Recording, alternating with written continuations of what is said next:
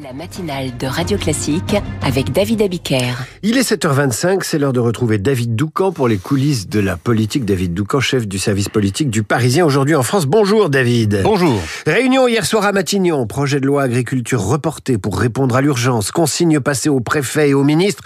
Le gouvernement met le paquet pour traiter la colère des agriculteurs. Oui, on ne pourra pas cette fois-ci faire à Emmanuel Macron et Gabriel Attal le traditionnel procès en déconnexion ou en aveuglement. Au contraire, c'est branle-bas de combat et cela ne date pas de ce week-end, car sachez que dès mercredi dernier, la sonnette d'alarme a été tirée par le ministre des Affaires étrangères. En Conseil des ministres, le chef de la diplomatie, Stéphane Séjourné, a décrit euh, le mouvement de colère des agriculteurs allemands et a mis en garde euh, contre un phénomène, un phénomène pardon, de mimétisme. Inquiétude prise très au sérieux par Emmanuel Macron, qui a passé ses consignes dans la foulée.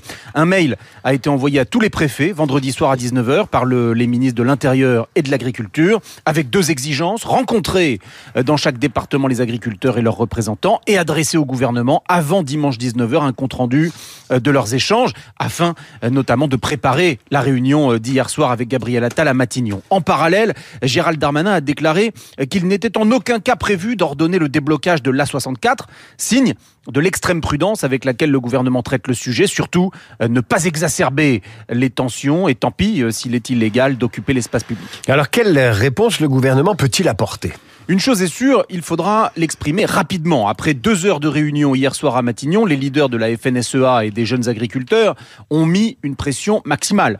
Euh, plus de mots, mais des actes, ont-ils dit, et pas de levée des actions sur le terrain sans décision concrète. On voit par exemple que ce matin, l'autoroute A7 est désormais euh, bloquée euh, sur un tronçon. Le Premier ministre a écouté, il leur a dit euh, partager euh, le diagnostic et a promis des annonces dans la semaine. Il faudra leur simplifier la vie, euh, faire disparaître une partie des normes qui étouffent les paysans, ce qui se joue en réalité à Bruxelles. Et donc, c'est un duo Attal-Macron qui devra se déployer. Et tout cela sans retomber dans la facilité de la politique du chèque. L'achat de la paix sociale sur fonds publics, comme ce fut le cas avec les Gilets jaunes, devrait cette fois-ci heureusement être exclu. D'ailleurs, les paysans ne demandent pas l'aumône, mais simplement qu'on cesse de les entraver.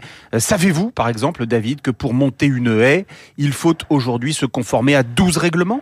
J'espère, j'espère qu'ils ne s'y conforment pas et qu'ils montent leur haie tranquillement. Je, sans doute, mais c'est prendre un risque. Et donc, euh, c'est générer un stress euh, pour, euh, pour ces entrepreneurs que sont les agriculteurs. Le projet de loi agriculture, qui devait initialement être présenté cette semaine, a été retenu pour qu'on le transforme en loi de simplification. Bon réflexe, mais il faudra dépasser la simple formule du choc de simplification expression maintes fois employée et qui devra cette fois devenir réalité. Réaction rapide à Paris, rapport de force à Bruxelles, voilà les deux leviers.